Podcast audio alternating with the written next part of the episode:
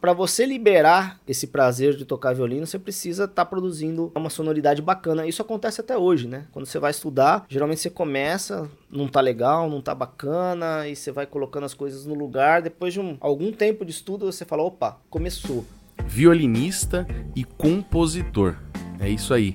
Ele é o primeiro compositor a gravar o podcast aqui com a gente. Conta a sua história de quando começou a estudar o violino na CCB aos 5 anos de idade, depois ingressando na Escola Municipal de Música e também quando entrou na Faculdade de Música da USP. Fala sobre talento, dom, sobre o processo da composição, da onde vêm as ideias, como é que ele começa um processo de composição, conta sobre os seus violinos e fala sobre a sensação que é ter uma de suas peças tocada pela orquestra que ele toca, a Jazz Sinfônica. Pega papel e caneta que esse episódio tá cheio de ideias para você anotar. Esse é o podcast do Dicas para Violinistas.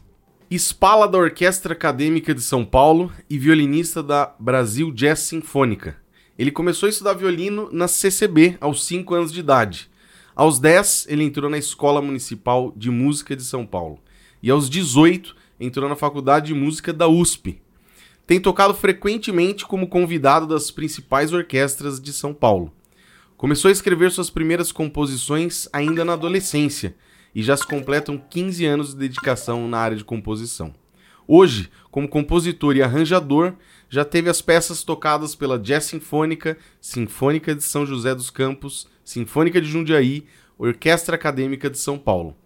Segundo o comentário do compositor brasileiro Vilani Cortes, ele escreve tango melhor que o Piazzolla. Cleberson Buzo, que prazer ter você aqui. Prazer é meu. prazer é meu. O comentário do, do Vilani aí não foi para mim, mas eu, eu recebi o comentário e vi na internet também. Como que foi essa história? Vamos começar por aí, ô Cleberson. Que, que, como que é receber esse, esse comentário aí do Vilani Cortes, ah, falando que você escreve tango melhor que o Piazzolla? Então. O que, que aconteceu? Eu tava... A dois amigos queridos, a Wassi e o Cuca, né? A Wassi está em conclusão de curso né, de, de regência lá na Unesp, né? E o recital de regência. Ela precisava reger uma peça para cordas.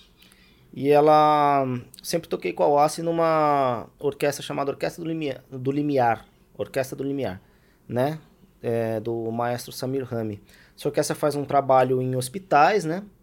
E o maestro Samir, ele, ele sempre solicita arranjos ou peças novas e tal. Em 2013 eu escrevi essa peça chamada Ala Piazzolla, né? Que é um tango para violino e orquestra de cordas. Eu Legal. gravei lá naquela ocasião, tá no Spotify, a minha gravação.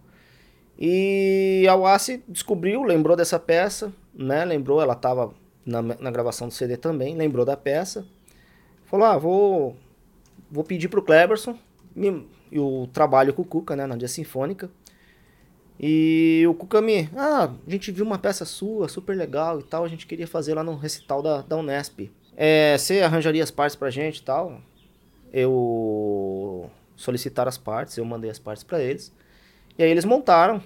Diz que foi uma apresentação incrível, eu não pude estar no dia, infelizmente eu tava, tava em outro compromisso. Diz que foi assim uma apresentação muito legal dos alunos de regência, né? E teve o comentário do, do, do Edmundo Vilani Corso, ele tava lá na ocasião. E comentou com a, com a assim, quem é esse, quem é esse compositor, né? Quem é, quem é esse cara? Dá os parabéns para ele. É, no dia seguinte tinha o um comentário dele no meu celular que a Wassi me mandou no, no WhatsApp. Né, a história é essa. bacana, cara. Não, e, e, muito bacana. Essa peça aí tem uma gravação, né? Eu não sei se está inteira naquela gravação ali. Tem um... Ela tá no Rios do meu Instagram. Legal. Né? E ela é com o Cuca e o Wassi, uhum. né? E ela tá no Spotify também, uma gravação que eu fiz com o Orquestra Limiar em 2013. Legal, bacana. O Cuca e o Ask já participaram aqui do podcast, já tem os episódios deles. E você também foi uma indicação do Rafael Cesário do Cello.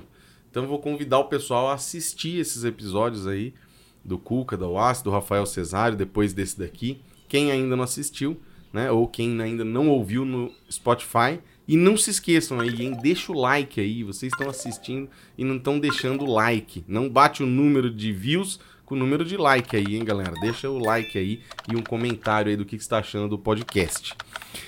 Kleberson, você começou a estudar violino na CCB? Cinco anos, mas já com violino ou não? Como que foi? Foi Não, aquele jeito não, carinhoso do Bona. Foi aquele. a gente já conversou sobre o bolo aqui. Aquele né? jeito É. didático. Comecei com a minha mãe, né? Hum. É, Queria mandar um beijo pra minha mãe e pro meu pai, Dona Esther, seu Wander.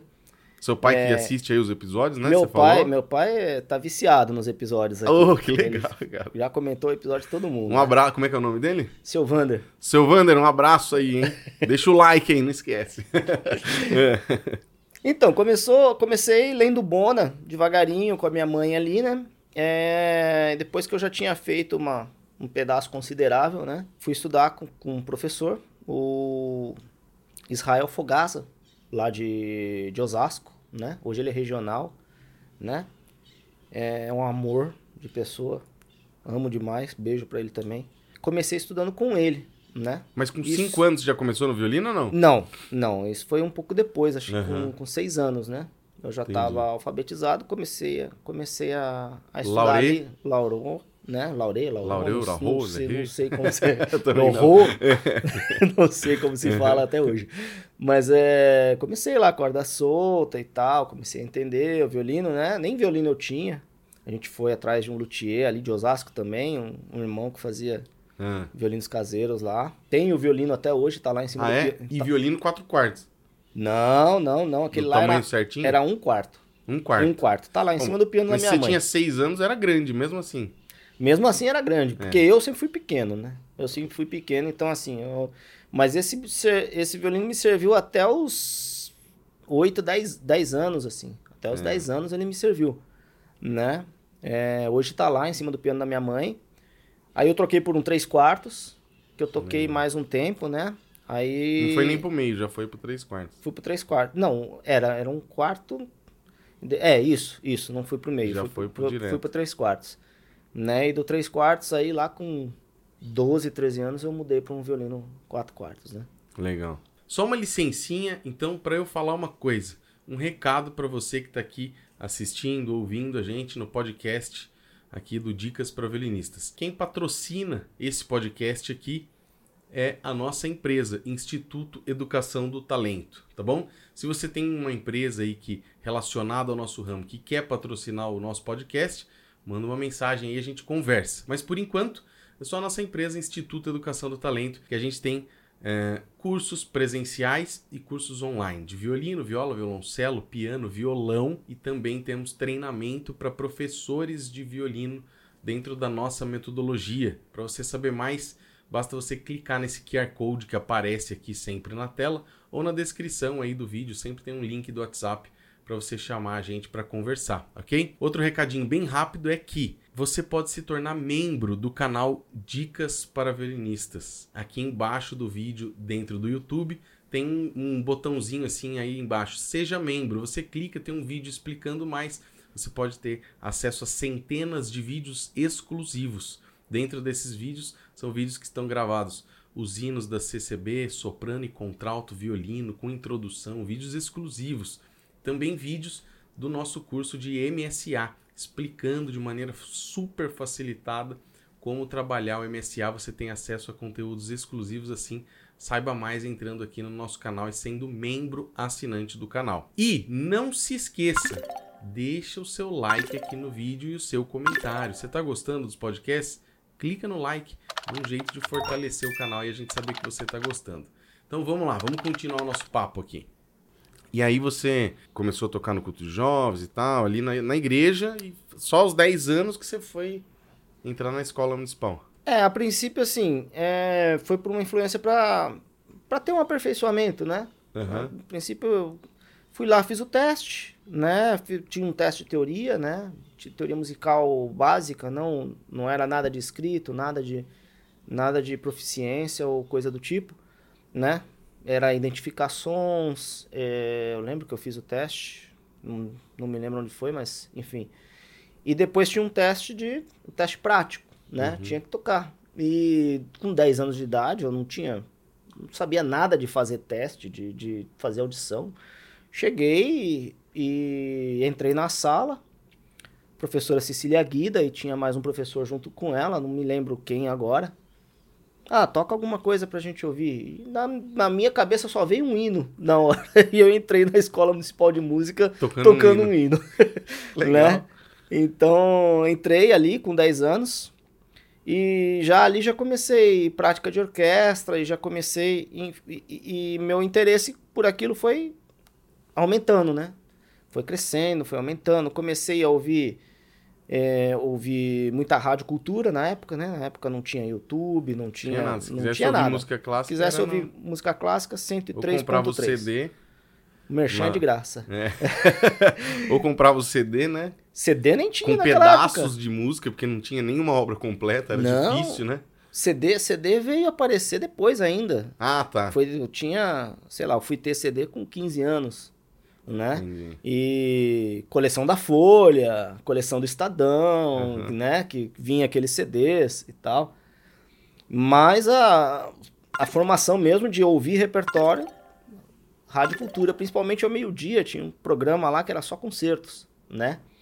Daí que vem meu meu fascínio por concertos, né? Eu gosto de escrever concertos, eu gosto de escrever para instrumentos solo e orquestra. Ouvi a tarde inteira rádio cultura. Enfim, fui conhecendo ali os concertos Bach, Mozart, Mendelssohn, enfim. Foi fui ouvindo aquilo, foi entrando, fui gostando, né? E você lembra mais ou menos assim quando você, você entrou lá com 10 anos aí, quando você tinha uns 15 anos, aí você tava tocando o quê? Você lembra mais ou menos ou não? Você lembra mais ou menos a sua trajetória ali? Até você entrar na primeira orquestra, fazer o primeiro teste, como que foi? É, eu eu, eu tocava na orquestra da escola municipal, né? Uhum. Eu tocava ali desde os 11 anos. Eles começaram a montar uma orquestra, primeiro com cordas, depois fizeram uma orquestra sinfônica. Então eu tocava lá. Teste de orquestra mesmo eu fui fazer só na UCAM, quando eu entrei na, na USP. Ah, né? entendi. Entrei na, na faculdade de, de música, tinha a orquestra lá, a UCAM. E foi o primeiro teste que eu, que eu fiz e fui aprovado, né? Uhum. Acho que tinha feito o teste em Santo André antes, sem ser aprovado. Mas assim, era um universo diferente para mim, porque eu não convivia nesse nesse meio de estar lá. Eu ia na escola municipal, fazia minhas aulas e voltava para casa, né? Uhum. Eu não tava ali interagindo com outros, não tinha uma, uma classe que você juntava. A gente fazia audição de, de alunos uma vez por ano, né, na, na Sicília uhum. lá. E aí foi quando eu entrei na faculdade que, que, eu, que eu comecei a tocar na primeira orquestra mesmo. E né? você não tinha nenhum parente músico profissional, alguém músico profissional ou não? Não, meus pais só tocam na igreja, minha mãe é organista, meu pai é trompetista, né? Não tem nada a ver com o universo das cordas também. E... Como que você foi chegar aí a decidir, assim? Como que foi essa, essa jornada? Em que momento que você falou assim, pô, vou ser músico profissional, cara, vou tocar em orquestra, vou... Então, foi, foi um processo, assim, que eu fui evoluindo e gostando cada vez mais, né? Aprendendo cada vez mais, porque a a escola municipal, ela tinha, eu não sei como é hoje, mas ela tinha um curso de teoria, harmonia e contraponto exemplares. Né? Tinha professores excelentes. Né? O Dante Cavalheiro, Aida Machado, tinha gente, o próprio Mário Zácaro, eles davam aula de, de, de, teoria, davam aula de harmonia, davam aula de. E com 16 anos eu já tinha feito todo o curso de teoria. Tinha uhum. feito todo o curso de teoria curso de harmonia. Então eu já, já sabia encadear acordes, já sabia já sabia mexer ali. Tinha algumas ideias, né? Algumas ideias musicais, né? É, já sabia harmonizar, né? E, enfim, algumas ideias que hoje eu aproveito são até daquela época, né? Um pouco mais tarde, talvez, ali. Mas algumas ideias que eu, que eu aproveito até hoje são... Tem, tem essa idade aí, né? Quase 25 anos, sei lá, por aí. Que legal. E aí você, com essa idade aí, com 15, 16, você já começou a fazer alguma composição, um arranjo, alguma coisa? Sim, mas ficou perdido na história, né? Tá em algum. Eu, eu comprava uns caderninhos de música, aqueles, aqueles que você escrevia, inclusive na modo paisagem, e, né? E você foi motivado. Como a sua motivação para ir fazer, para compor, vinha da onde? Por que, que você teve então, essa ideia? É... Eu ouvia muito concerto, ouvia muitas coisas, mas eu me interessava é sempre pelos, é, por entender a estrutura interna do negócio, entendeu? Eu cada, cada, cada audição que eu fazia, eu falei que eu ouvia muito a rádio cultura, então às vezes eu deixava uma fita cassete pronta porque eu não sabia o que ia tocar. Então eu deixava pronto ali, de repente falava Gostei, grava. concerto para violino de Mozart número 3. Eu, pé, dava o Rec. rec ali, gravava o concerto e, e ouvia aquilo um milhão de vezes depois. E você ouvia E prestando atenção nas partes. no- Exatamente. Depois, nesse processo de ouvir, ouvir, ouvir, você começa a entender, pô, cada vez que você ouve, você ouve uma coisa nova. Tá ouvindo. Primeiro você está maravilhado com o solo. Ah, que lindo. De- depois você começa a ouvir, vai não, mas esse tute é legal. Pô, mas olha a parte de. Olha essa parte, olha, olha o que acontece aqui. E eu gostava muito das aulas de teoria. Eu gostava muito das aulas de teoria, das aulas de harmonia, de contraponto, né? Lá na escola municipal. E eu, eu sempre tive boas notas de teoria. Nesse processo eu fui descobrindo, ah, eu gosto de fazer isso. Eu gosto Legal. de encadear acorde, eu gosto de escrever harmonia, eu gosto de fazer, eu gosto, tirava boas notas. Então foi um processo que foi se tornando Legal. assim. E qual que foi? Você lembra qual que foi a sua primeira composição que tocaram e foi legal e deu certo? Você lembra aí como é que foi não? Qual que era? A primeira, a primeira obra que eu Não, não a melhor, mas a primeira mesmo, aquela primeira que testou ali, que falou, pô, que você falou, cara, tô compondo mesmo, velho. Não, a obra que, que estreou, assim, que a primeira vez que eu fui nomeado compositor em alguma, alguma apresentação foi o Rafael Cesário, tocou uma peça. O Rafael Cesário sempre foi muito companheiro, muito amigo, né? E ele ia fazer o recital de formatura dele. Eu falei pra ele, vou escrever uma, uma peça pra você tocar no seu recital de formatura. Legal. Até então eu tinha arranjos, fiz muito arranjo de hino, Ah, é? fazia arranjo de hino, fazia pra, Pra pra, quarteto? coisas? sexteto, quarteto, fazia, abria vozes, né? Você fazia Isso- arranjo com algumas passagens, com algumas coisas. sim, sim, os floreados que a gente tem, tem, tem na memória, né? Aquela Legal. coisa que a gente tem, aquela memória afetiva, a gente colocava, no, eu colocava no papel, fazia funcionar de alguma Que forma. legal, cara. Isso foi assim, é, tudo isso era exercício, né? Era exercício, era exercício. E esse tempo todo eu fui estudando, por meio por conta própria, mas orquestração, entender os, os instrumentos, ter lá o tratado, né? E nessa ocasião do, do recital de formatura do, do Rafael, eu falei, ah, vou escrever uma peça para você. Escrevi, era uma peça em dois movimentos, a gente não tocou o segundo movimento até hoje, É. né? Porque não ficou pronto a tempo. E era pra violoncelo e... Violoncelo e orquestra de cordas. Ah, orquestra e corda. É, é, isso foi 2011. Essa foi a primeira, primeira vez. Aí veio em 2013 essa oportunidade com a Orquestra do Limiar, que o, que o maestro ofereceu. Falou: ah, quer escrever uma peça pra gente? Aí a gente toca, a gente põe no CD.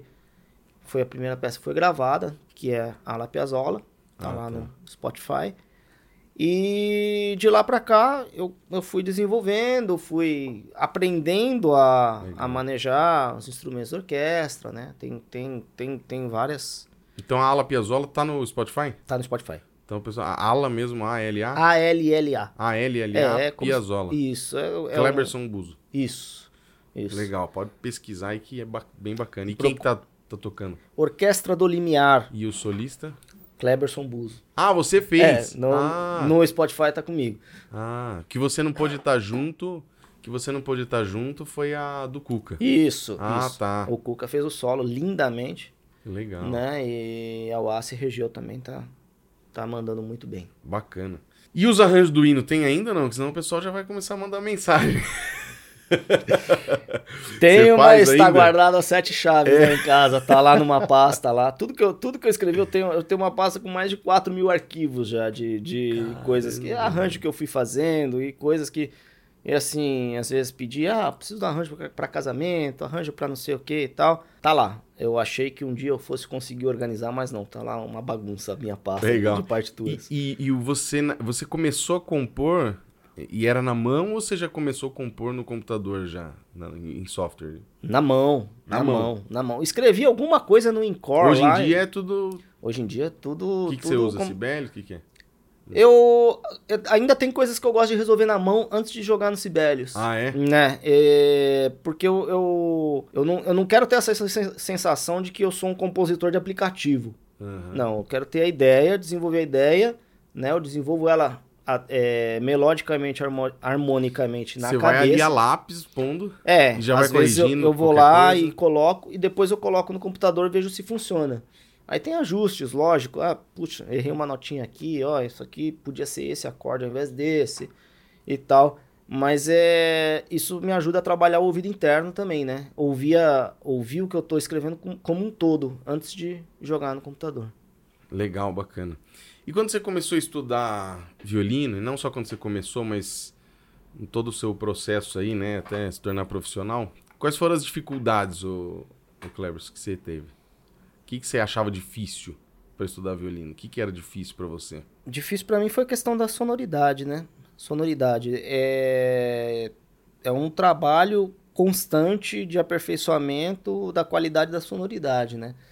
é muito difícil no o, o instrumento o, o, violino ele é diferente de outros instrumentos principalmente de sopro porque você de cara você não produz um som de qualidade né é muito difícil você difícil é muito difícil você produzir um, um som que tenha uma, uma qualidade de repente assim não menosprezando os instrumentos de sopro mas eles eles têm uma resposta de curto prazo mais uhum. mais rápida né uhum. o violino não o violino ele depende de uma de um processo para você chegar.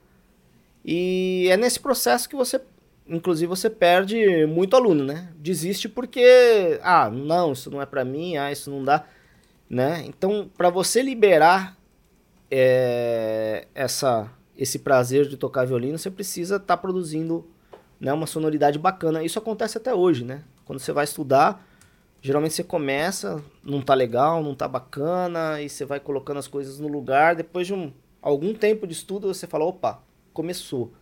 Uhum. E é dali para frente que você sente o, o, prazer de tocar. Mas a questão da sonoridade sempre é. Ela tá ligada basicamente tudo, né? Então, produzir um som de qualidade realmente é, é um desafio até hoje. Sempre, né? E a, e a facilidade? A sua facilidade era no quê? Você sempre. Eu sempre tive facilidade de dedilhado.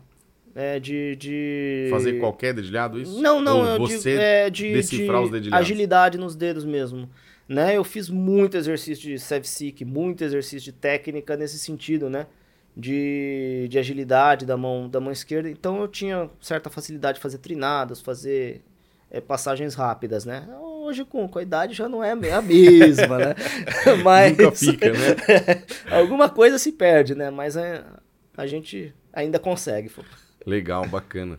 E o, o, o, seu violino, o que, que é que você usa hoje, Clevers? Você tem um, tem mais? Como é que é? Eu tenho dois violinos, é. né? Um deles é o... O meu violino principal é um Carlos Jorge, que ele... Jorge é um luthier mineiro, uhum. faleceu recentemente, né? Ah, faleceu? Ele faleceu. Ele faleceu recentemente, jovem ainda, em 1996. E eu tenho um instrumento um, de, de oficina alemã, é um Carlo Micheli, 1921. Hum. Que esse eu uso como segundo violino, mas ele tá, tá lá parado, né? E você costuma usar bastante os dois ou fica tempos parado lá o instrumento? Teve uma época que eu, que eu usei até o, o alemãozinho um pouco mais. Eu fiquei acho que uns seis meses tocando só nele, é. né? Mas voltei, voltei pro outro e, e aí agora quem tá encostado é o outro. Não dá para ficar mudando toda hora, né? É difícil, eles... né? Um milímetro que muda, é, eles você têm... não tem mais aquela Sim, intimidade, né? É, eles têm as medidas bastante parecidas, assim, as coisas bastante no mesmo lugar mas ainda assim é uma relação diferente. E, e, o, e o, esse violino alemão ele é um pouquinho maior, ele é coisa de 6 milímetros maior que o outro. Então já dá uma e, diferença. Nossa, isso já, já cansa de uma maneira completamente diferente, principalmente para tocar em orquestra, essas coisas assim. Legal. Mas é um violino de qualidade, sim. Bacana. E arco? Qual que é o arco aí do Klebs? Tem mais de um ou não? Eu tenho, tenho um arco francês principal, cópia de algum arco importante que não dá para ler o carimbo e um, um Francisco Silva. Francisco né? Silva. Talão de, talão de tartaruga tudo. Legal. Não pode falar de talão de tartaruga? não sei. Não sei. pula, pula essa parte. É, se não É puder. Estilo tartaruga. É, é. Tipo. É, Tipo, tipo, tartaruga. queijo tipo cheddar. Legal. É. E você já. O que, que você acha dos arcos de fibra de carbono, Cleber? Você já tocou? Já teve? Vai lá, pode falar. Pra jogar sinuca ou pra, pra tocar violino? Não, eu acho, eu acho que assim, são soluções baratas para quando você precisa de soluções baratas para grandes quantidades. Por exemplo, é, projeto social, por exemplo, para grandes Os alunos, classes. né, que estão começando. aluno que está começando, entendeu? É, mas tão logo quanto possível, é, o arco de madeira se faz necessário, a crina, a crina de cavalo se faz necessário, né? Crina sintética também já vi, não, Não, não dá, não presta, né?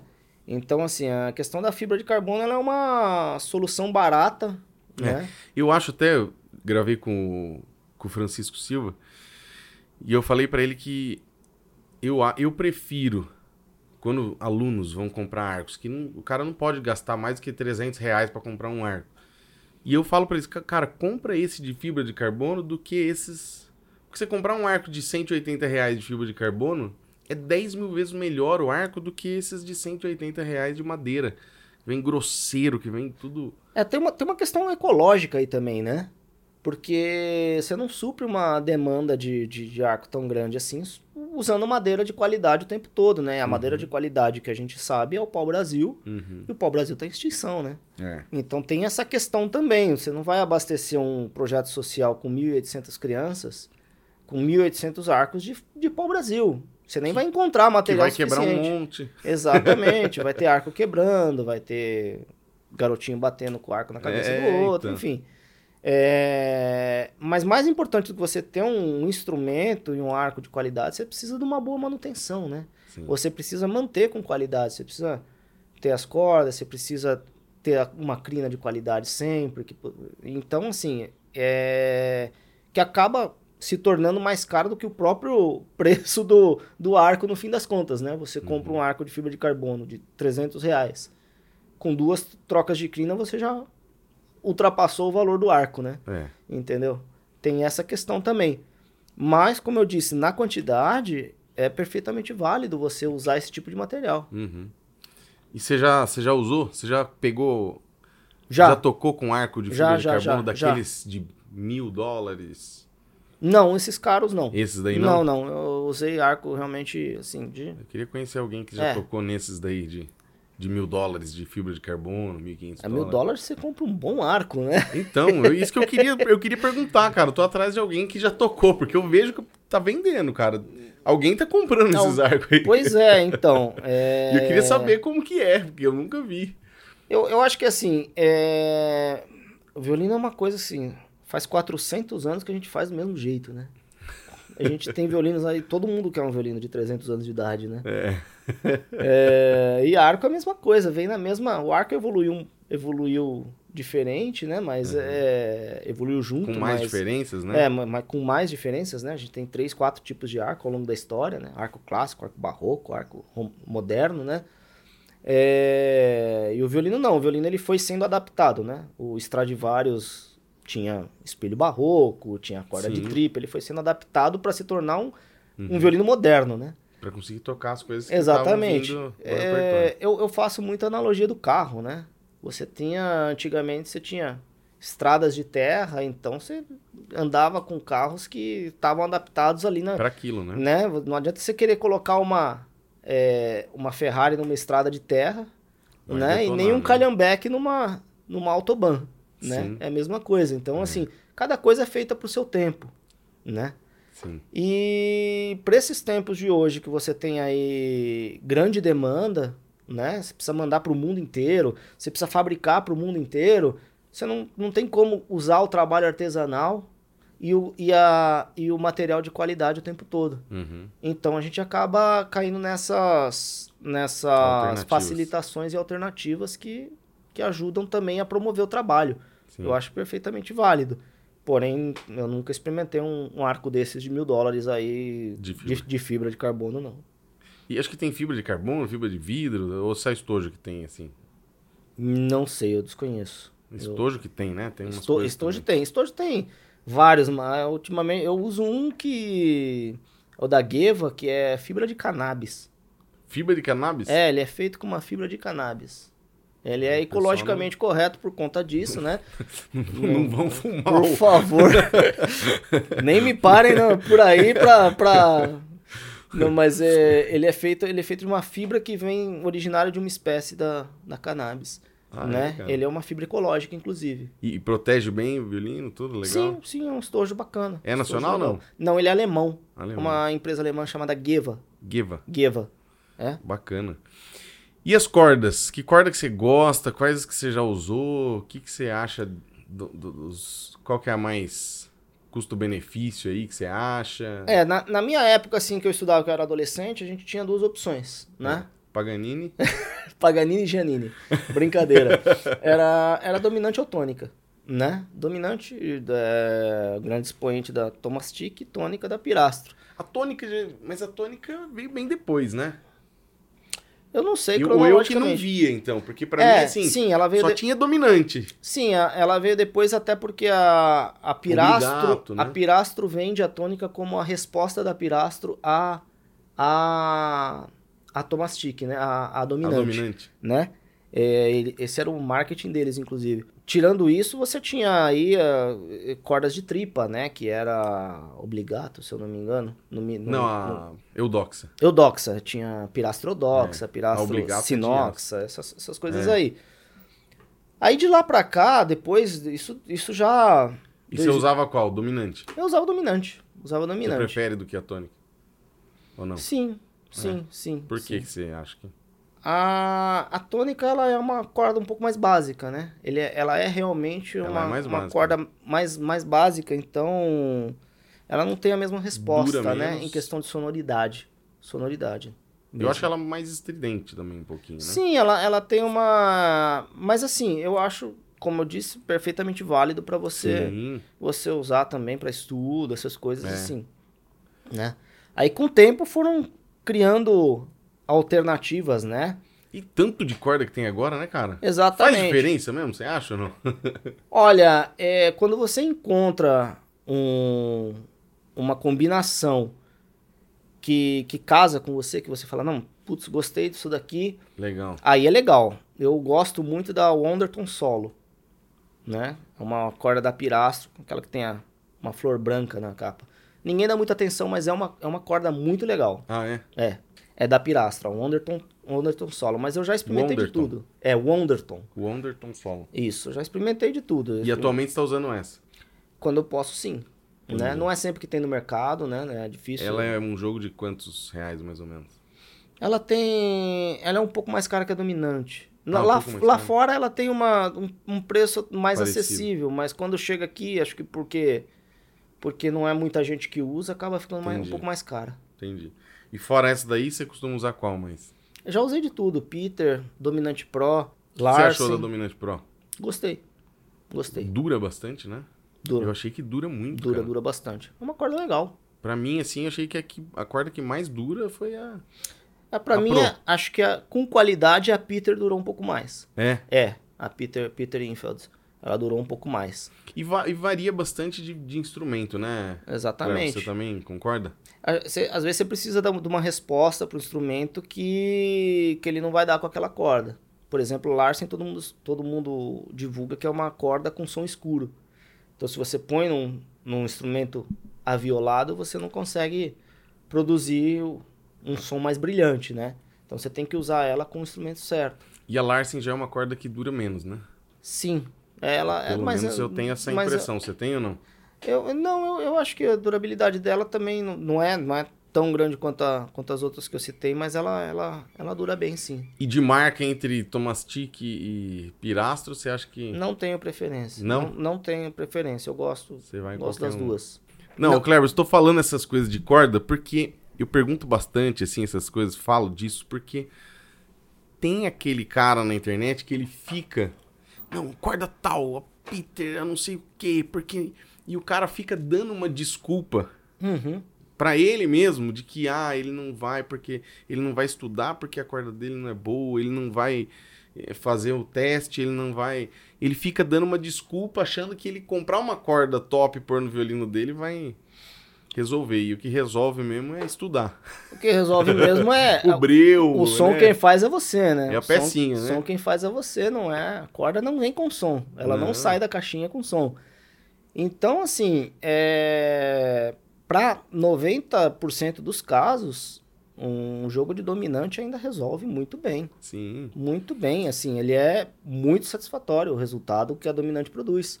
É uma corda equilibrada, é uma corda que é muito bem feita há muito tempo, né? Um trabalho, um trabalho de... Eu, eu costumo, costumo dizer que, assim, o, o, que, o que é bom perdura, né?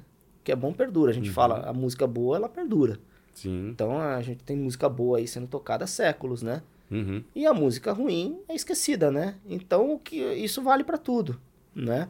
Inclusive, então você não teria uma corda há tanto tempo no mercado se ela não tivesse qualidade. Sim, exatamente. Então, na dúvida, minha Vai dica é básico. essa, vai no básico. E trocar crina, você troca cada quanto tempo? Como que é? Quanto dura Ah. mais ou menos pra você aí? o ideal cada três meses, né? Três, quatro meses aí tá trocando, né? Esse Até é o ideal. menos, né? E- e agora quanto, ideal era trocar. quanto a de- gente troca? Não, mas depende, depende do seu uso, né? É. Do seu uso da crina. Ah, muita orquestra, muito não sei o que, muito ensaio, toca o tempo todo. Uhum. É... Breu também faz uma diferença. Qual breu que você usa? Eu uso o Andréa, né? Mudou de nome agora, mas é, o, é o Andréa. Cecília, né? Acho que é. É, agora é Cecília, mudou o nome da Eu também da não mulher. conheço, não, não vi ainda, mas eu já. fa- Falaram André aqui no podcast e o pessoal já vem embaixo e escreve assim: não é mais André, é Cecília. Ah, sim, então mudou. As coisas vivem, não sei porque mudou o nome, mas e, é e o mesmo dura muito Breu. tempo o breu aí pra você ou não? Ah, dura muitos anos. E diz que tem Muitos validade agora, sabia ou não? Agora que, que me contaram isso, porque eu não, não fazia ideia. Eu sei que se assim, você deixar no calor, ele vai derreter, É. vai deformar e tal. Talvez aí ele perca propriedades que, É. que ele precisa. Mas é, essa de validade é nova pra mim. Não, eu também. Cara, eu sempre usei breu até acabar. E nunca notei diferença de que, ai, nossa, não tá. né? É que não às tô vezes falando a- que não tem. Se for analisar ali, fazer um teste, por certo deve ter acontecido alguma coisa. Então, aí a pessoa fica muito tempo sem trocar a crina, acha- sem trocar a crina, acha que é o breu, né? Isso, exatamente. é. Então, não, você tem que, tem que ter, uma, como eu disse, né, a manutenção às vezes é mais importante do que o próprio instrumento, né? Você Sim. manter tudo funcionando direitinho. Sim, sim. Ô, Cleber, você toca bastante em orquestra, né? Faz tempo que você toca, né? Desde quando? Você lembra aí? A primeira orquestra, como eu disse, foi a Ocan, né? A A Ocan. Ocan 98. né? 98 na Ocan. É, em 2000 eu entrei na Experimental. Legal. Fiquei lá oito anos na Experimental até 2008. Então já 25 anos aí, né? É, 25 anos se vão. E, e quem foram os seus professores, ô Klebers? Então, como eu disse, né, na escola municipal eu tive aulas com a Cecília Guida, né? É, depois o na, na USP o Nathan Schwartzman. Ainda na USP, eu estava na USP, mas não, não eu, eu fazia aulas particulares, né, com o Igor Saru- Sarudiansky, Igor Sarudiansky, é, Pablo de Leão e Elisa Fukuda, né? Esses foram os principais, Os né? principais. Lógico, toquei para um monte de gente. Já toquei para Cláudio Cruz, Cláudio Micheletti. é, já toquei para muita gente que, que me ouviu assim ao, ao longo do. E até hoje, assim, se tem alguma coisa, algum concurso, alguma coisa, eu, me preparo assim, tocando para alguém, assim, alguém que vai ouvir, que vai falar criticamente, ou vai falar, vai falar numa boa as coisas, porque você precisa estar, você precisa estar é, em dia com, com as coisas assim.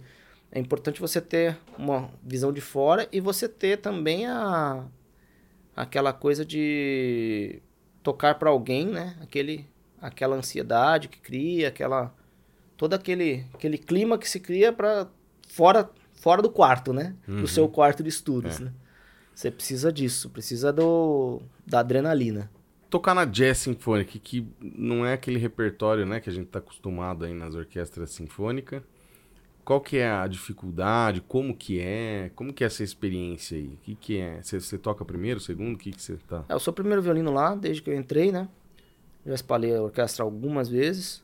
Então, a jazz sinfônica, ela, ela foi toda criada em cima do trabalho sinfônico que faziam Ciro Pereira, Edmundo Virani Cortes, Nelson Aires. E, assim, é, são orquestradores fantásticos, né? Você aprende muito olhando e ouvindo. Inclusive, parte da minha informação tá em entender as ideias desses caras, né?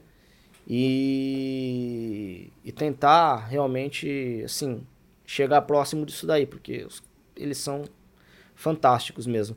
Então, assim, o material, o material bruto que a, que a Orquestra de Sinfônica tem para trabalhar é a música popular brasileira, que, segundo muita gente, é a melhor do mundo, né?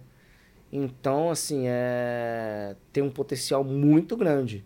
Uhum. Então, você tem que entender que você está numa orquestra que tem todo esse potencial, né? E, e você tá ali, ao mesmo tempo, reverenciando né, toda essa linhagem da música popular e fazendo uma coisa nova e diferente também, que é tocar todo, todo esse repertório numa orquestra sinfônica. E aí, como, é, por exemplo, como é esse tipo de repertório, existem composições para essa formação, na, no geral, assim, na maioria, ou na maioria são arranjos de músicas populares que são feitas para esse grupo? A grande maioria são arranjos, né? A grande maioria são arranjos, mas assim, é, existem duas vertentes. Tem gente que escreveu música para jazz sinfônica mesmo, né? Escreveu música para jazz sinfônica. É, tem músicas do Rodrigo Morte, tem músicas do André Memari, tem músicas de gente uhum. muito boa mesmo, música muito legal, feita para essa ideia de de sinfonizar a música popular. V vamos fazer um parênteses só para você explica né, pra gente como que é, qual que é a diferença dessa orquestra para a orquestra sinfônica uh, do Teatro Municipal, por exemplo, né? Tá. A diferença na formação, para quem não conhece. A formação da Jazz Sinfônica é diferente no, é, no, no, seguinte sentido. Ela é uma orquestra tradicional, uma, uma sinfônica tradicional, com a adição de uma big band. Adiciona, uma, então, né? Adiciona uma big band que tem o naipe das, dos metais, né? Tem saxofones, que geralmente não são usados numa orquestra sinfônica convencional. Dependendo só, algum repertório, outro, né? Exatamente. Tem trompetes que não são... Que, que eles não são os trompetes tradicionais de uma orquestra tradicional, né? São trompetes que se, se usam bocais diferentes, se faz a sonoridade de um jeito diferente. E tem a cozinha, né? A adição de piano, baixo, bateria e percussão popular né? Que é o que dá o, o molho da orquestra ali, né? Que mistura o, esse universo da música popular com, com esse universo da música sinfônica. Uhum. Né? E aí, então, nessa formação... Nessa formação, a gente tem peças de... E, na maioria das vezes são arranjos, mas existem peças sinfônicas também, adaptadas uhum. e, e, feitas é, com grande inventividade Principalmente Ciro Pereira era mestre em fazer isso, pegava uma coleção de choros e fazia, um, fazia uma peça sinfônica, como se fosse um poema sinfônico, durava 10, 12 minutos. É, ou pegava temas de um determinado compositor, Edu Lobo, é, Tom Jobim, né? É, Chico Buarque, e, e, misturava os temas. É, existem pérolas da jazz sinfônica que, que realmente, assim, fazem coisas geniais com, com, com, o trabalho desses, desses mestres aí. Que bacana. E você já teve peça, né, como você me contou aí, executada lá pela Jazz, que você se arranjou ou você compôs mesmo? Uh, atualmente eu faço arranjos, né? Geralmente eu faço arranjos para a série de concertos da Jazz que chama Encontros Históricos, né? Hum. Que geralmente são, são concertos com convidados, né? Mas eu já tive peça minha também, também tocada, que na verdade era um pouco, um pouco nos moldes do que o Ciro Pereira fazia, né? Pegar vários temas de um compositor. Então, certa vez eu peguei vários temas de Piazzolla e compilei num, numa suíte sinfônica, né? E a gente, isso foi apresentado em 2016, está no meu canal lá. Legal, cara. É, chama Fantasia Portenha. Fantasia Portenha. É, Legal. E, e, você tocou nessa vez aí ou você estava assistindo? Toquei, tocou. toquei, tava lá E aí, como que é? Tem uma sensação diferente? Tem um... Sente alguma coisa? Como que é? É, cê- é, então, eu, eu, eu tenho muita ansiedade, assim, porque. Principalmente quando eu tô escrevendo arranjo ou escrevendo uma coisa dessa, que eu sei que será tocada. E isso muito- aí foi escrito, eles pediram pra você, ou você que criou isso, depois apresentou lá, ó, vamos fazer. Não, isso foi um caso que é o seguinte: eu tinha na cabeça de fazer isso, né? Tinha. Ah, eu quero escrever uma peça assim, nos moldes do Ciro Pereira, com, com, com temas do Piazzolla. E o, o maestro comentou no ensaio, o João Maurício comentou em um ensaio, falou: Ah, é, esse concerto, dia tal de dezembro, a gente vai fazer obras latino-americanas, vai dedicar a música latino-americana. Então, tem, tem obra tem música do Brasil, tem música do México, música. Legal. Eu falei, olha, cabe aí. Falei, maestro, você aceitaria e tal? E peguei e mandei as partes, falei, tá aqui, maestro, presente pra orquestra. Ele olhou, falou, gostei, vamos, vamos tocar. Colocou na estante É. e a gente tocou. Então, mas eu sofro dessa. Quando eu faço arranjo, eu sofro dessa ansiedade, né? De, porque eu, toda vez que eu tô no meio da orquestra, né? Eu tô ali na, no meio da orquestra e você fica assim. Você fica esperando, esperando a, a coisa ganhar vida, né? Uhum. E porque uma coisa é você, por mais que você utilize as ferramentas modernas que você tem para para ouvir com fidelidade aquilo que você está escrevendo, a hora que você senta ali na orquestra, o negócio ganha vida, né? É, é orgânico, né?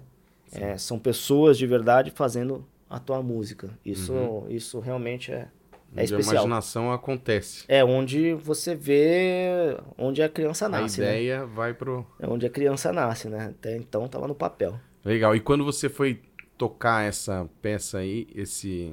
Nunca tinha sido tocada essa peça aí. Não, não.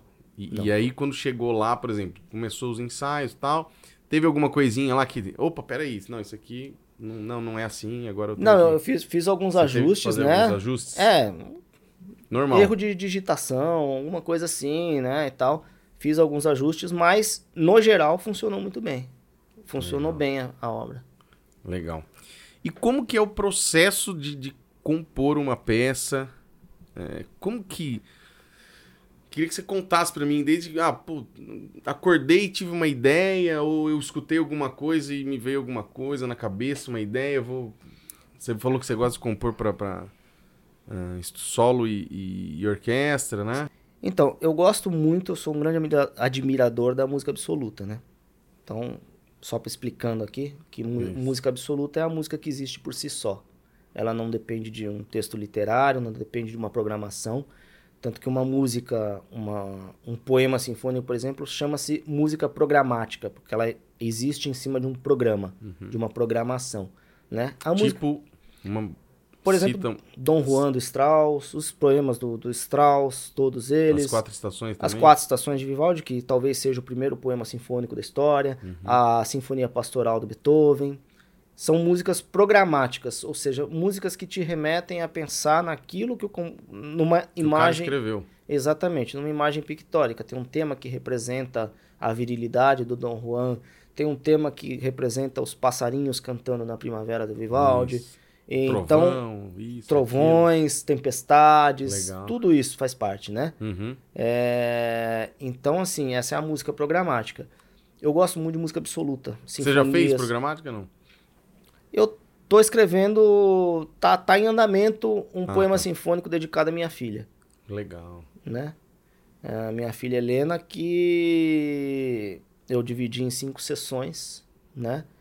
Que representam um, um dia na vida dela. Que É bacana. uma criança, cara. uma criança de seis e, anos. E é pra que formação essa peça? Tem uma, uma formação sinfônica completa, né? E então tem as brincadeiras, Que legal. tem a hora do abraço, ela é uma criança que gosta muito de abraçar, né? E tem a hora da birra, tem a hora do sono e tem a recapitulação no final. Então, é- sobre o processo de É. Beijo, filha, te amo. É, sobre o processo de, de construção, ele. é, você me perguntou como vem. Isso. Primeiro, vem na cabeça a ideia. Né? A ideia. é, Mas essa ideia é um, um solo, assim, uma linha melódica, algum. pode ser que qualquer. que é? Pode ser qualquer coisa e pode ser tirada de qualquer lugar. Pode ser inspirada em alguma coisa. É, por exemplo, a gente em, em, orquestra a gente vê muito os colegas preludiando, né? Hum. Às vezes você, ah, experimenta esse violino aqui. A pessoa uhum. vai lá e toca qualquer coisa. Uhum. No meio daquela qualquer coisa teve você três falou, notas que te chamou a atenção. E a partir daquilo você desenvolve um tema, desenvolve uma ideia, Entendi. desenvolve alguma coisa. Por exemplo, essa da tua filha aí, como que você surgiu da onde ali que você pegou as primeiras? Começa com um solo de trompete. Começa com trompete sozinho. É... é um tema muito saltitante. É um tema que, que bastante alegre, bastante. É uma criança brincando. Legal. Né? E, e, você começa a criar isso aí. Você pega o violino e faz alguma melodia ali, alguma coisa? Às vezes eu toco, às vezes Ou eu toco, piano, é às vezes, é? às vezes, opa, foi para pego, ligo o gravador, começa a tocar, é, e, ou cantar mesmo, cantar. às vezes tá no carro, é, ligo o gravador, né, Legal. e começa a cantarolar, cantar, põe as notas, depois chega em casa anota aquilo, né, e às vezes simplesmente vem de, de alguma. É, porque as ideias geralmente elas vêm de, de motivos, às vezes pequenos, às vezes muito uhum. simples, né? Mas que, que ela. que aquilo você consegue desenvolver aquilo de maneiras. de várias maneiras, né? uhum. né? E como eu disse, da, como eu estava falando da música absoluta, né? Uhum. Música absoluta são o quê? Sinfonias, concertos, sonatas, Quarteto de cordas é a música que existe por si só, né? Ela é uma, ela é uma música por si só, né? Então, dentro disso, eu me identifiquei muito escrevendo é, concertos, né? Eu, eu é, então, por exemplo, eu, eu tenho um concerto para violino, não foi estreado ainda, mas Legal. em uma ocasião é, eu consegui levar isso para a orquestra, né? E falei, maestro, me dá meia hora de ensaio né? Pra orquestra acadêmica, né? E um, um amigo meu, o Juan Rossi, estudou solo lá. E a gente leu alguns trechos do concerto. Que né? legal, cara. E assim, poxa, funcionou, pô, legal, tá funcionando, a orquestração tá, tá legal, tá bacana, tá equilibrado, tá legal, bacana. Deu pra deu, ter uma ideia geral. O concertinho, os principais temas ali e tal. Tem alguns trechos no meu Instagram. Bacana. Posso pedir para seguir no pode, Instagram? Pode, claro. Nós vamos deixar embaixo aqui. E no final a gente também passa de novo, mas pode falar qual que é aí. Arroba Clebuzo, com K. K-L-E-B-U-Z-O. Pronto. É meu Instagram. É... E daquilo, várias pessoas vieram e falaram, porra, que legal, cara. Oh, bacana isso. Aí, o trompista da orquestra, o Vitor, cara, gostei do jeito que você escreve pra trompa, bem legal, não sei o quê. Faz alguma coisa pra trompa pra gente tocar aí escrevi um concerto para trompa. Que legal. eu nunca imaginei que eu escreveria um concerto para trompa antes de escrever pelo menos uma meia dúzia de concertos para violino, né? Mas escrevi é um concerto para trompa. Né? Exatamente, escrevi um concerto para trompa. A gente fez em 2019 com a Orquestra Acadêmica, ah, tá é? lá no YouTube também. É... Tá lá com o Vitor Ferreira fazendo solo, lindamente. Legal. E justamente onde vem as ideias? O o motivo do concerto para trompa, por exemplo, ele foi baseado num solo de trompa que eu tenho no concerto para violino. Entendi. Eu tirei a ideia dali, falei, ah, do seu concerto para violino. concerto para violino tem lá um momento que tem um, solo, solo, de trompa. Você pegou a ideia dali. Falei daqui, vai, daqui surgiu outra outra coisa.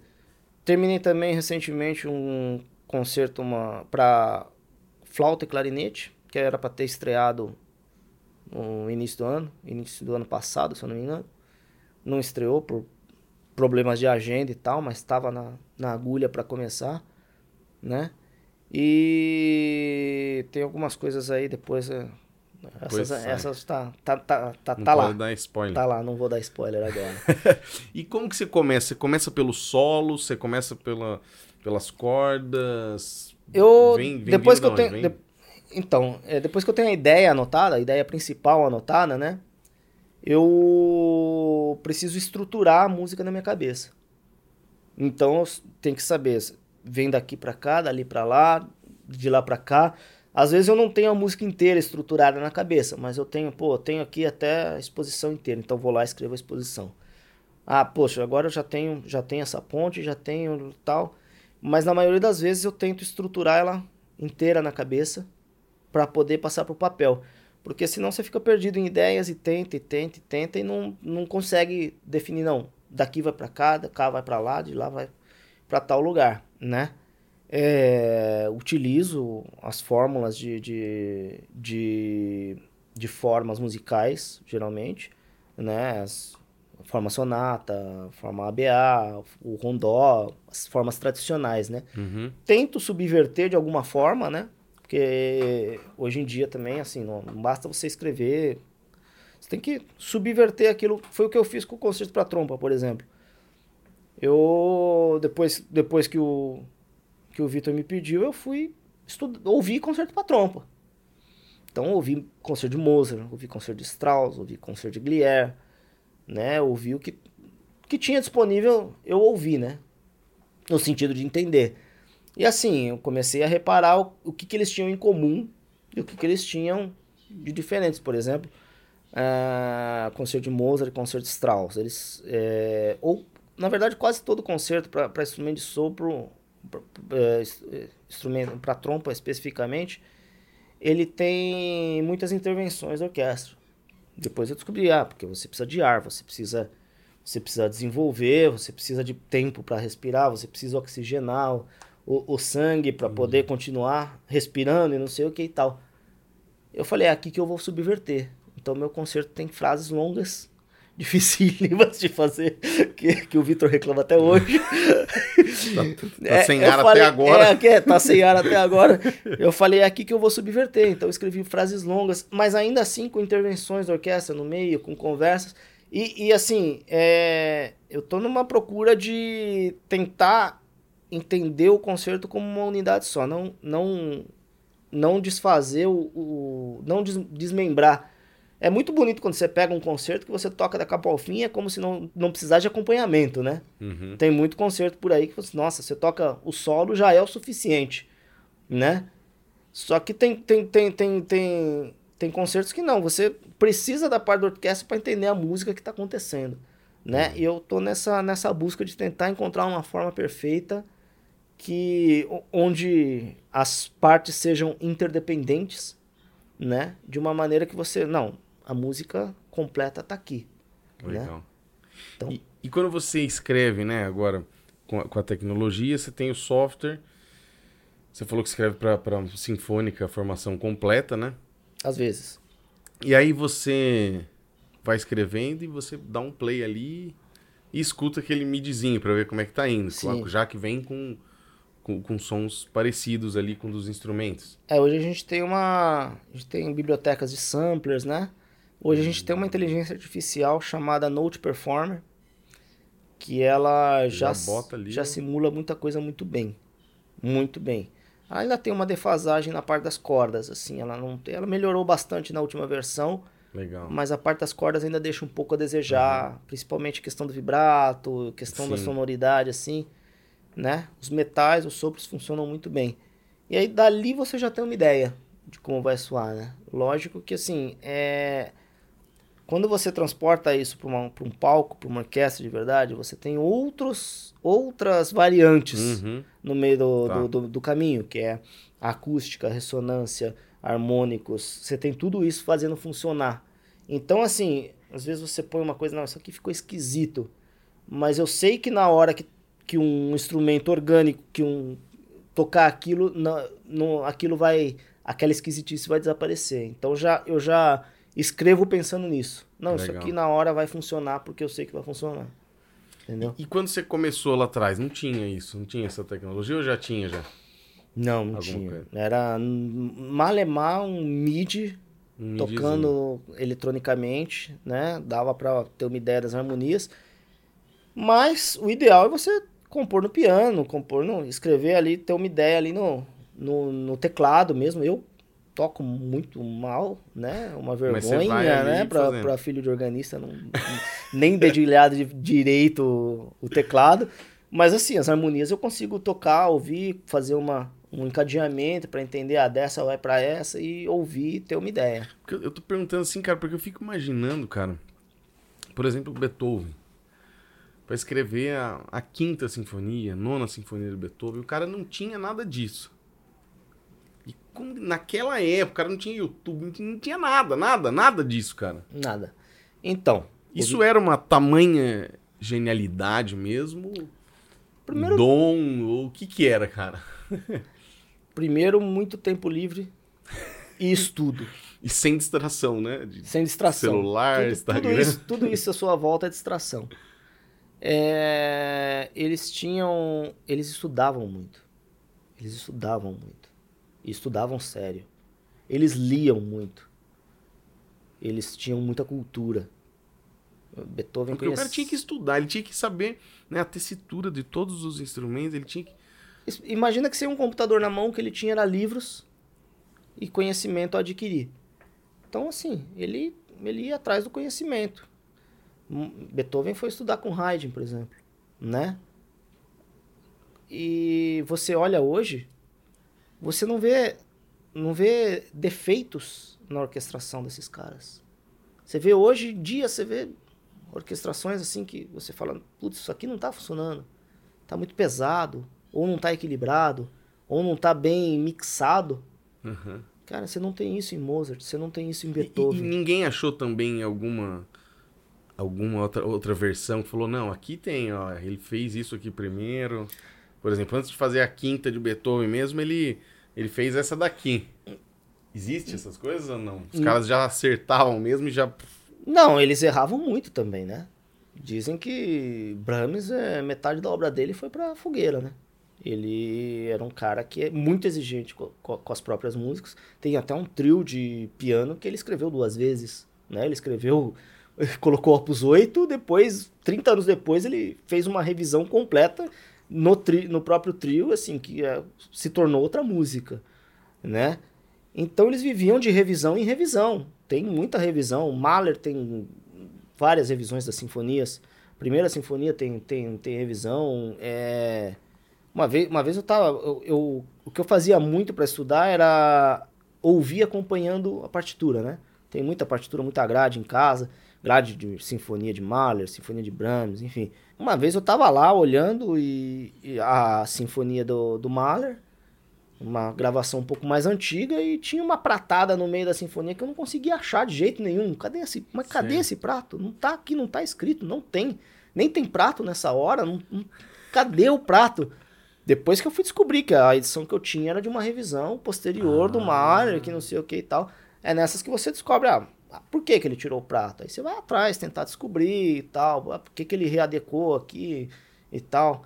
Então, assim, tem muita coisa realmente que. Então, assim, primeiro que eles viviam de revisão em revisão. O que a gente conhece hoje da quinta de Beethoven é uma revisão da revisão da revisão da revisão da revisão. Uhum. Né? Alguma coisa que até chegar ao editor, ele revisou inúmeras vezes. E aí chegou lá no editor. Só que esses caras, eles tinham, primeiro, muita habilidade ao piano ou ao seu instrumento de origem, né? O Paganini, no caso, tinha habilidade no violino.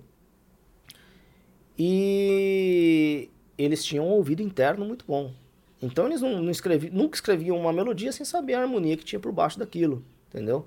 Então o ouvido interno deles já sabia o que fazer, tudo o que fazer. E deveriam ter também assistentes que iam Trabalhando junto ou não? Hum, não, acredito que, acredito que não. O, trabalho, era o grosso do trabalho mesmo. era é sozinho. Você tem que sentar e com você mesmo ali no seu tempo e, e fazer. Então tem coisa assim, é, eu tenho coisa parada há muito tempo, porque assim, porque ainda não me voltou a inspiração de sentar de novo e falar, não, Entendi. hoje eu vou terminar isso daqui. Hoje eu vou escrever mais um pouco disso daqui, né? E o que as ferramentas de hoje facilitaram foi principalmente no trabalho de arranjo, né? O copia e cola, o, o, que o, o a, a, coisa de você realmente ouvir instantaneamente com, com algo próximo do instrumento. Mas é quando eu comecei lá atrás, eu também o que, o que a gente tinha de software de edição musical era o Encore, que era uma coisa pré-histórica, né? Hoje você tem aí, todo ano lança uma versão nova do Sibelius, uma versão nova do, do finale. Agora tem um tal de Dórico que eu não conheço também. E tem, e tem diz que tem um negócio que você toca no, pi, no piano ali, digital, por exemplo, ligado, e ele já vai saindo as notas. Tem isso? Sim, sim. Porém, é, você precisa de um software muito bom, precisa de um piano MIDI muito bom, né? Para que ele reconheça corretamente aquilo que Tudo, você está né? escrevendo. Porque se você atrasou uma semicolcheia, ele vai escrever uma semicolcheia depois. Legal. Se você fez um ritmo errado, ele vai escrever o ritmo errado, do jeito que ele entendeu, uhum. né? Computador ainda é... É computador. É computador. então, assim, é... o trabalho o trabalho hoje, ele, embora facilitado, por exemplo, não se faz, não se vê mais um cara criar 600 obras igual Mozart ou Caramba, mil obras né? igual Bach, né? Porque a, a, a, modernidade ela trouxe muita coisa, mas te tirou muita coisa, te tirou muito Sim. tempo também, né? Então. E o, o, e a dificuldade? Qual que é a maior dificuldade na hora de compor? Alguma coisa nova? O que, que é a é parte é real... mais difícil para você? É você sair das armadilhas que você mesmo cria, né? Como assim? Às vezes você leva a sua própria música para um caminho que você não deveria ter ido. Aí para voltar, ou você apaga tudo, começa de novo, já fiz isso muitas vezes. Já coisa que eu tentei assim, não, vou tentar com esse acompanhamento, não deu, tentar com esse também não funcionou tentar com essa harmonia não deu, tentar com essa outra não funciona. Então às vezes você fica preso nisso e você fica tentando resolver. E talvez não seja a hora de resolver. Talvez não seja naquele momento que você vai resolver. Talvez seja mais para frente. Talvez aquela música não está pronta para ser feita aquela, aquele, naquele momento. Talvez ela esteja pronta para ser feita mais para frente. Ou talvez ela não deva ser escrita mesmo. Sei lá, entendeu? Então, assim, é, é, são armadilhas que você mesmo cria, porque você fica parado nessas coisas e isso te, te tira o tempo de escrever outras coisas que você poderia estar escrevendo, entendeu? Entendi. Ô, Cleberson, o canal é, chama Dicas para Violinistas, né? Mas, como você mesmo falou, seu pai, que é trompetista lá na CCB, ele assiste e muita gente de vários instrumentos tem assistido. A gente tem trazido violoncelistas, trompetistas, é, archetier, luthier, né? Você podia mudar já para dicas para músicos. Dicas para os músicos no geral. É. dicas para músicos. E CCB também. É. que daí saem uns episódios de CCB, o pessoal gosta. Aí. É, a galera, a galera curte. então, qual que é a sua dica pro pessoal aí? De vida, de violino, de composição, do que você quiser. Qual que é o seu recado que você quer deixar aí pro pessoal do canal Dicas para Violinistas? Estudo e cultura adquiram cultura, né? Entenda como é, é, como que funcionavam as coisas e como funcionam hoje, né? Tem que tem que ler, tem que entender além do além do instrumento, né? Teoria musical é uma coisa muito importante, a gente nem falou muito aqui, mas é. É, teoria musical é uma coisa muito importante que precisa ser ela precisa ser tratada com mais carinho pelos músicos, uhum. né? Ela às vezes é negligenciada, né? E é importante, o importante você focar nessas coisas. Entendeu? E como criar essa cultura? Você acha que o pessoal tem que pensar no quê? Criar cultura seria criar referências, buscar referências para você criar uma cultura. O que, que seria? Sem, sem você inibir a alma do artista, você fazer um, um, trabalho realmente de criação técnica e intelectual do artista. Entendeu? Muita gente. Isso não é uma crítica, obviamente. Mas é. Ó, oh, tem talento. E aí passa a vida baseada no talento. Né? E atrapalha, né? Porque. Às vezes sim. Às pode, vezes chega a atrapalhar. Às vezes, às vezes ele não apoiando naquilo. Às vezes ele não chega onde poderia chegar, onde poderia chegar se tivesse instrução adequada, se tivesse cultura adequada, se tivesse sido instruído, olha aqui, você podia ter tomado esse caminho aqui, ó. Nossa.